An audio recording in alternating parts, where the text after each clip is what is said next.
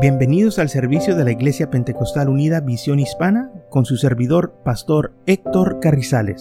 Esperemos que reciba bendición y fortaleza en su vida a través del glorioso Evangelio de Jesucristo. Y ahora acompáñenos en nuestro servicio ya en proceso.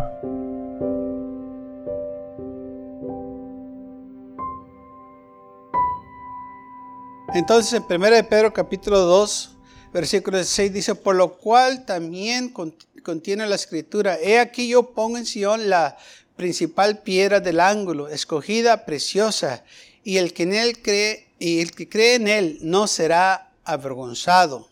Para vosotros, pues, los que creéis, él es precioso, pero para los que no creen, la piedra que los edificadores desecharon ha venido a ser la cabeza del ángulo.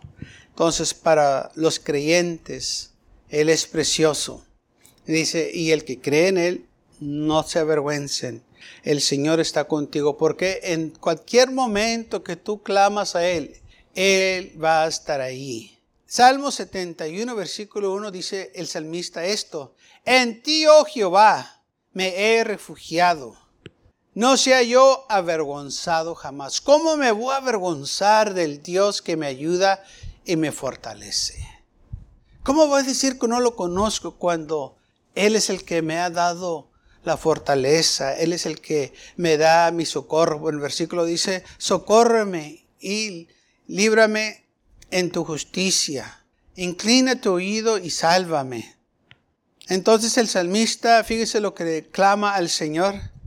Sea para, para mí una roca de refugio, una roca donde yo pueda correr para estar a salvo una roca que yo pueda ir continuamente a refugiarme. Tú eres el que me da los mandamientos. Tú eres el que me da la fortaleza. Tú eres mi liberador. Tú eres el que me da ese sostén. Tú eres el que me das, aleluya, este, la vida. Entonces nosotros podemos, hermanos, confiar en el Señor que Él va a estar con nosotros. Y por eso dice que Él iba a poner su confianza en el Señor. Dice, porque tú eres mi refugio. Tú eres el que me das la fortaleza en mi vida. Tú eres mi esperanza porque tú eres Jehová. Tú eres mi Dios, mi seguridad desde mi juventud, desde que yo he estado joven tú has estado conmigo y me has fortalecido, me has ayudado. Entonces yo y usted podemos estar confiados en el Señor, que no nos avergüencenos. ¿Sabe que en la escuela quieren avergonzar a nuestros niños? Quieren avergonzar a los jóvenes que este, ellos actúen o se vistan como los demás y si no se visten o hablan como los demás, se quieren burlar de ellos, los, los quieren avergonzar. Los niños de nosotros debemos de instruirlos en las caminos del Señor para que el enemigo no los avergüence, que ellos sepan cómo defenderse, que ellos sepan decir, sabes que yo confío en el Señor, el Señor es mi Salvador. Hay niños que han puesto a los maestros en su lugar, porque ellos se han afirmado en las palabras del Señor y las han usado les han dicho. Cuando a los niños les dicen que vienen de los changos, de los monitos, un niño levanta la mano y dice, no maestra, yo en la Biblia dice que Dios nos hizo, que no vinimos de changuitos. Y la que era maestra pues no sabe qué, qué decir. Porque eso se les queda a los niños, lo que usted y yo les enseñamos se les va a quedar. Y cuando alguien sale con uno lo que era así, que realmente no tiene sentido, ¿cómo pueden enseñar cosas que ni ellos mismos creen. Ah, ¿Benítez de un chango? ¿Realmente quieres ser pariente de un chango? ¿Qué tantos les gusta ser parientes de un chango aquí? Pero los enseñan en, la escuela que son parientes de, los changuitos. Y alguien dijo, sí, yo creo que sí. Y le preguntaron por qué. dice, porque cada vez que me miran, me dicen que me miro muy mona. no, pero yo no creo que quiera decir eso. Creo que quiere decir que te mires muy elegante, muy guapa, pero no somos monos o changuitos, como nosotros le decimos aquí en el valle. Entonces, el enemigo quiere avergonzarnos.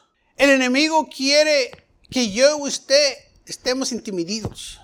Y muchas de las veces lo logra porque nosotros no nos afirmamos en las cosas del Señor.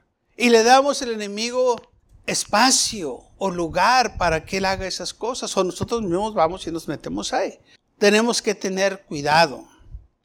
Él es el Dios de nuestra esperanza.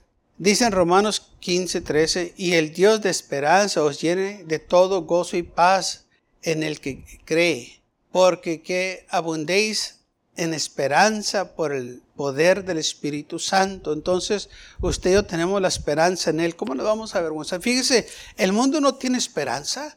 Si hablan con personas que no creen en Dios, les pregunta, bueno, si tú no crees en Dios, ¿qué pasa cuando mueres? No, pues nomás muero y todo termina. O sea que no tienen esperanza. Pero hable con alguien que tiene esperanza en el Señor. Dicen, cuando yo muera, voy a estar con Cristo Jesús. Voy a estar en el cielo. ¿Vio la diferencia? Uno no, no tiene esperanza y dice, muero y ahí termina todo. Y el que tiene esperanza dice, pues yo voy a vivir, porque la Biblia me dice que voy a vivir. Jesús dijo, el que cree en mí, aunque esté muerto, vivirá. Y ahí está mi esperanza en Cristo Jesús. Y qué triste es vivir sin esperanza. ¿Qué vas a hacer después que mueras? No, pues yo, yo, yo nada. ¿Qué voy a hacer yo cuando muera? Pues voy a estar en la gloria, alabando al Señor. ¿Vio? lo que hace la esperanza en Cristo Jesús. El mundo no les da a la gente esperanza, pero el Señor sí nos da a nosotros esperanza. Por eso dice la Biblia, el que cree en Él nunca será avergonzado. El enemigo usa las cosas negativas que nos suceden para tratar de burlarse de nosotros y decir, mira, tú dices que Dios cuida de ti. Si Dios cuida de ti, de ti, por qué estás pasando por esto, por qué te hicieron esto y por qué pasó lo otro en tu vida para tratarnos de avergonzar. Pero si usted y yo sabemos en quién hemos creído, les vamos a contestar por medio de la palabra y les vamos a decir, mira, estas luchas y pruebas, estas cosas momentarias que yo paso aquí, no se pueden comparar con las cosas que me esperan a mí en el cielo.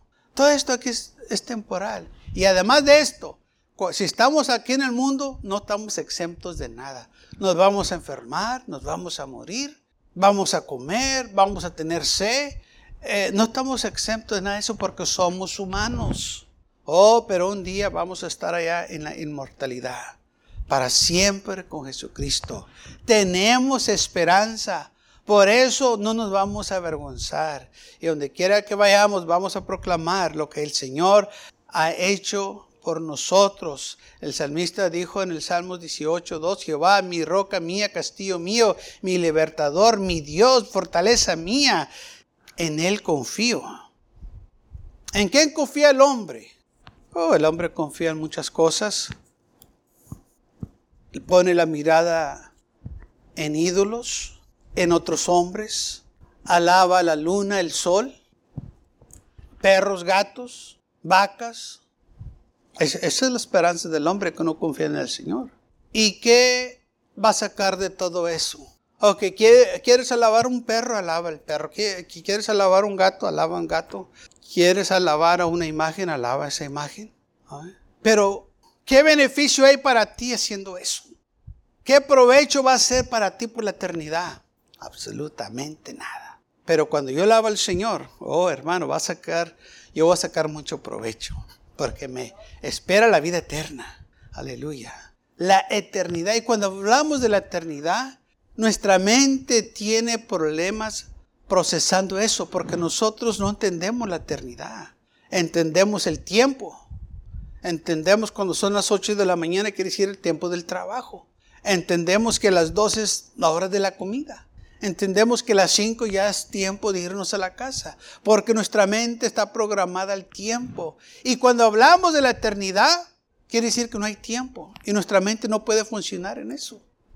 Y por eso gente no puede captar de lo que estamos hablando. Por eso esto se cree por fe. Dice, el justo por la fe vivirá. No conozco la eternidad, pero sí sé que hay porque la Biblia lo dice. No ha estado allá, pero sé que existe porque Jesús dice en su palabra.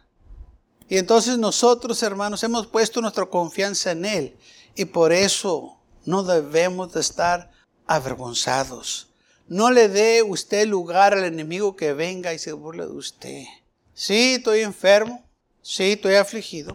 Pero esto es nomás por un tiempo. En eternidad voy a estar completamente sano. Es más, voy a estar con un cuerpo glorificado. Porque yo, si les hago esta pregunta, yo sé que sin duda todos 100% van a estar de acuerdo conmigo. ¿Le gustaría un cuerpo nuevo, mejor que el que tiene? ¿A quién no le gusta lo nuevo? Se ha mirado en el espejo y dice, ay, qué mal te ves, chico. o chica. Pues va a llegar un día en que ya no va a sentirse así. Cuando se va a ver y va a decir, gracias Señor por este cuerpo glorificado.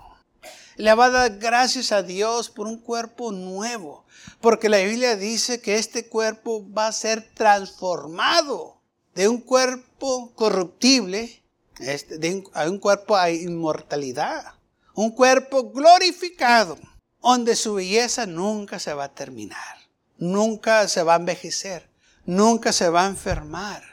Eso es lo que nos espera en el cielo, hermanos.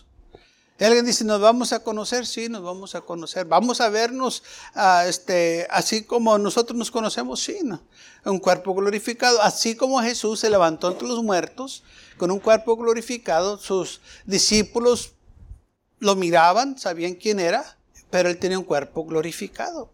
ese cuerpo ahora podía traspasar por las puertas, por las paredes.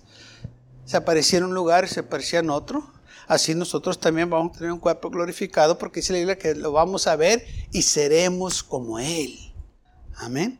Entonces, eh, es lo que nos dice la palabra del Señor. Esto es por fe. ¿Cómo me voy a avergonzar de algo así? Cuando la ciencia cree en lo que eras, que ni ellos pueden explicar nomás, pero quieren que usted lo crea están estudiando ahora el universo, supuestamente que ah, pudieron este, aventar unas naves especiales más allá de las estrellas de aquí y que miraron muchas cosas.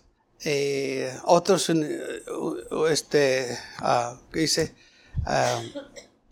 planetas que descubrieron y que esto y que el otro. ¿Y sabe con qué dicen? Dicen, es que hace 50 millones de años y 300 millones de años que esto y esto pasó allá. Y digo yo, ¿qué lo que era? Si aquí ni se acuerdan de lo que pasó hace 200 años. y están hablando de 350 mil años que ni saben lo que está allá y gente les cree. Porque ellos nomás dicen lo que era y, y, la gente nunca les pregunta, ¿y usted cómo sabe? No, pues es que nosotros pensamos, ok, tú puedes pensar lo que quieres, pero eso no lo hace correcto, eso no lo hace que estás bien. Pero la gente les cree. Les preguntan a ellos, oye, ¿cómo pasó cuando se formó el universo? No, pues el universo se formó allá, hubo, una explosión y, dos planetas este, chocaron y de ahí salió todo. Mi pregunta es, ¿lo viste tú? No, pues creemos, no, no, no, no, lo vistes. No, pues es que pues, no, no, no que pienses, que crees, no, no, lo vistes. No, pues no, entonces, ¿cómo sabes? Eso pasó allá en el espacio.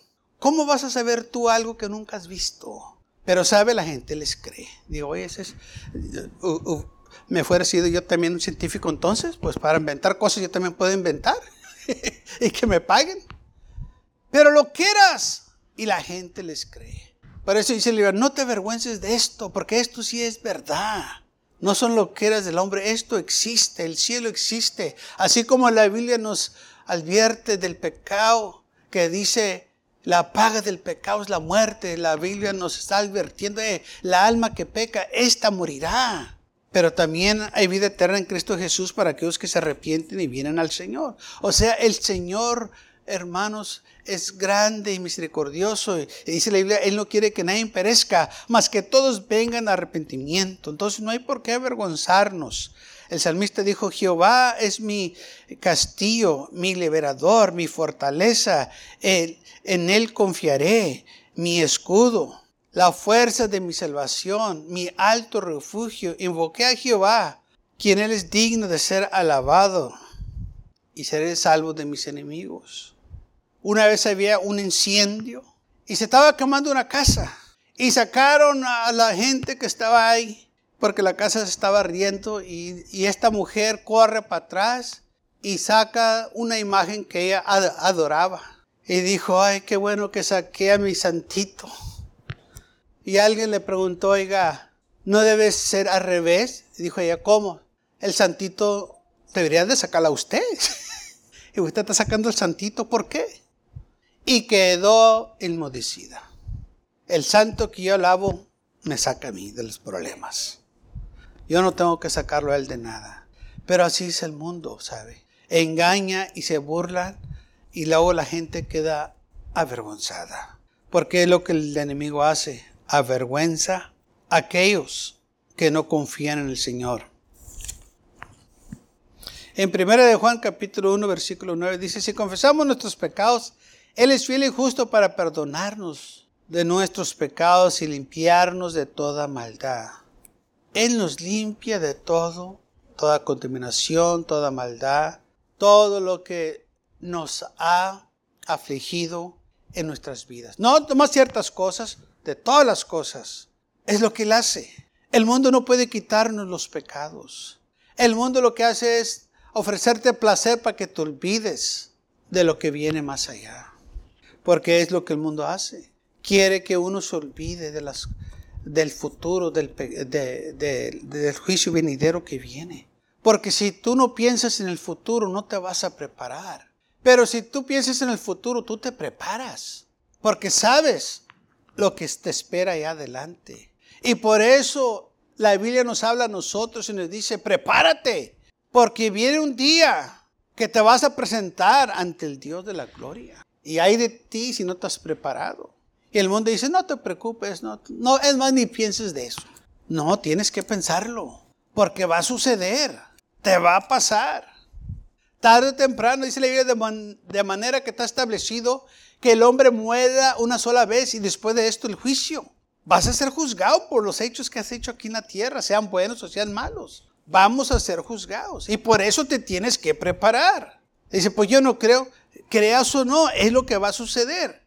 ¿No crees que te vas a morir? Sigue creyendo todo lo que quieras, pero un día te vas a morir. Así como naciste un día, te vas a ir de aquí un día. Y si no crees que la muerte va a venir a tu vida, te estás engañando. Porque la muerte va a llegar a tu vida. Va a llegar a la mía y va a llegar a la tuya. Pero yo quiero estar preparado. Espero que ustedes también estén preparados para ese día. Amén. ¿Ya lo pensaron cómo se quieren ir? ¿En su vejez? ¿En un accidente? ¿Un ataque cardíaco de corazón? ¿Cómo te quieres ir? No, pues yo no. Ay, ¿cómo sea? Pues ya sí me tocó. Exacto es que no tenemos control, pero sí sabemos una cosa que nos vamos a ir un día. Y tenemos que estar preparados. Por eso dijo salmista, yo confío en el Señor. En Él confío. Él es mi refugio. Él es mi fortaleza. Porque dice la Biblia, permanece un día para los hijos de Dios de reposo. Va a haber reposo para nosotros. Ahorita aquí en la tierra hay aflicción, hay problemas, hay luchas, hay pruebas, no hay paz, hay guerras, hay pleitos. Pero viene un día de reposo para nosotros, donde vamos a descansar de todas nuestras obras, de todas nuestras aflicciones, de todos nuestros dolores. Hebreos capítulo 4, versículo 4 dice, porque en cierto lugar dijo del séptimo día, y reposó Dios de todas sus obras en el séptimo día. ¿A qué tantos aquí le gustaría reposar, o sea, descansar. ¿Qué tantos aquí si, si yo les dijera, hermanos, les voy a pagar dos semanas de vacaciones? No se preocupe de nada. ¿Qué tantos eh, me tomarían la oferta? ¿Nadie? O sea, no, te va a costar nada, yo, te la pago. ¿Quién no le gustaría irse, hermanos, de descanso y disfrutar ese reposo? Bueno, va a haber, dice la Biblia aquí, reposo para los hijos de Dios. Dice, y otra vez dije, no entraron en mi reposo, el pueblo de Israel no entró. Por tanto, pues, que falta que algunos entren en su reposo. Aquí, y a quienes, quienes primero se les anunció la buena nueva no entraron por causa de la desobediencia. Otra vez determina un día hoy diciendo después de tanto tiempo por medio de David, como se dijo, si oyeses hoy su voz, no endurezcáis vuestro corazón, porque si Josué les hubiese dado reposo, no hablara después de otro día. Por tanto, versículo 9, queda un reposo para el pueblo de Dios. Queda un reposo para nosotros. Va a venir un día donde vamos a reposar, vamos a estar, hermanos, en la gloria. Cuando hablamos en la gloria quiere decir que no va a haber trabajo. No vamos a estar afligidos, no, no vamos a estar este, atribulados. Va a haber paz por la eternidad. Esto es lo que nos dice la palabra del Señor. Queda un día de reposo para los hijos de Dios. O sea, si lo puedo poner de esta manera, va a haber, unas vacaciones eternas para nosotros. Donde ya no vamos a estar luchando con la carne, con el diablo, con nuestros enemigos, sino que vamos a estar eternamente por la eternidad. Para aquellos que no se avergüencen del Señor, para aquellos que no se avergüencen llamarlo su Dios, para aquellos que dejaron el mundo para seguir a Cristo, para aquellos que dijeron, ¿sabes qué? Es, esta vida es muy corta para perder la eternidad por un, nomás unos cuantos años. No vale la pena, hermanos. Estaba leyendo la, la persona que la tienen en Guinness Book of Records, las personas que han vivido más, 112 años, 114 años, y, y, sale la gente ahí que ha vivido mucho tiempo. Pero eso, ni eso se compara a la eternidad, porque la eternidad no hay límite, es infinito. Para cambiar la eternidad por algo temporal, ¿realmente valdrá la pena? Para mí no. Que el momento de placer aquí, pues es, nomás, es lo que es, nomás un momento de placer.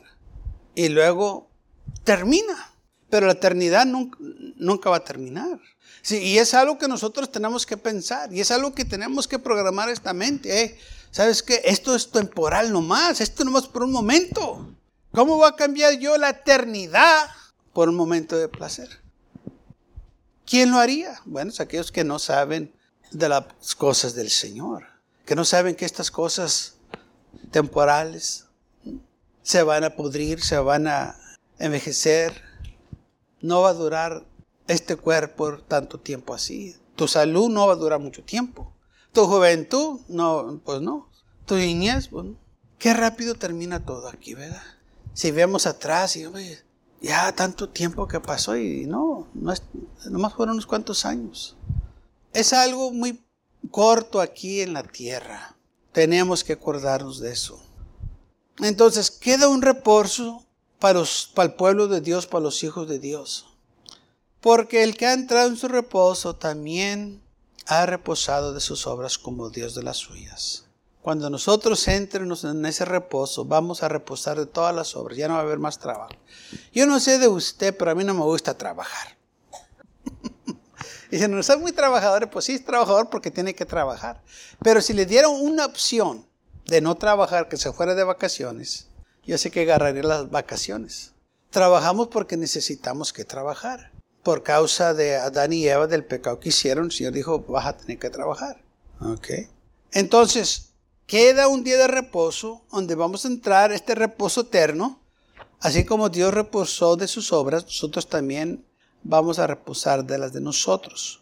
El Señor sabe que estamos cargados y trabajados. En Mateo capítulo 11 lo menciona el Señor y le dice, dice esta manera en el versículo 28, venid a mí todos los que estéis trabajados y cargados, y yo os haré descansar. Llevar mi yugo sobre vosotros y aprender de mí, que soy manso y humilde de corazón, y hallarás descanso para vuestras almas, porque mi yugo es fácil y mi carga y ligera mi carga. El Señor aquí dice, hay muchos afligidos, hay muchos cansados, mucha gente está cansada de tanto problema, de, de sufrir, de, de, este, ah, de las enfermedades, que es algo terrible que están pasando, están cansados. Y sobre todo su alma está afligida, no hay paz, no pueden dormir bien, no pueden descansar bien. Donde quiera que andan están siendo afligidos, están pensando de eh, cosas malas, cosas negativas. Eh, no más pensando cosas que no les van a edificar, que son cargas, las, está agotando su vida, que ni son felices, no están contentos, ni están disfrutando la vida de tanto problema. Y el Señor nos invita, dice, venir a mí, todos los que estáis trabajados y cargados, y yo os haré descansar. Hay un descanso para nosotros, si nosotros queremos este descanso. Y puede empezar desde hoy. Y este descanso lo vamos a disfrutar en su plenitud en la eternidad. Empieza aquí, hermanos. Por eso dijo el Señor, venir a mí. ¿Qué tantas veces el mundo anda buscando en dónde descansar? Y por eso agarran vacaciones la gente y se van bien lejos. Pero, ¿sabe? Esas vacaciones terminan una semana o dos y llegan para atrás a lo mismo. el mismo problema, el mismo patrón, el mismo trabajo, la misma situación. Pero nosotros no. Vamos a ir al cielo y vamos a recibir todo nuevo. Gloria al Señor. Va a ser la eternidad donde vamos a estar. ¿Cómo nos vamos a avergonzar de eso? Gracias por acompañarnos y lo esperamos en el próximo servicio. Para más información, visítenos en nuestra página web macallen.church. También le invitamos que nos visite nuestra iglesia que está ubicada en el 2418 Bowman Avenue con esquina calle 25 en McAllen, Texas 78501.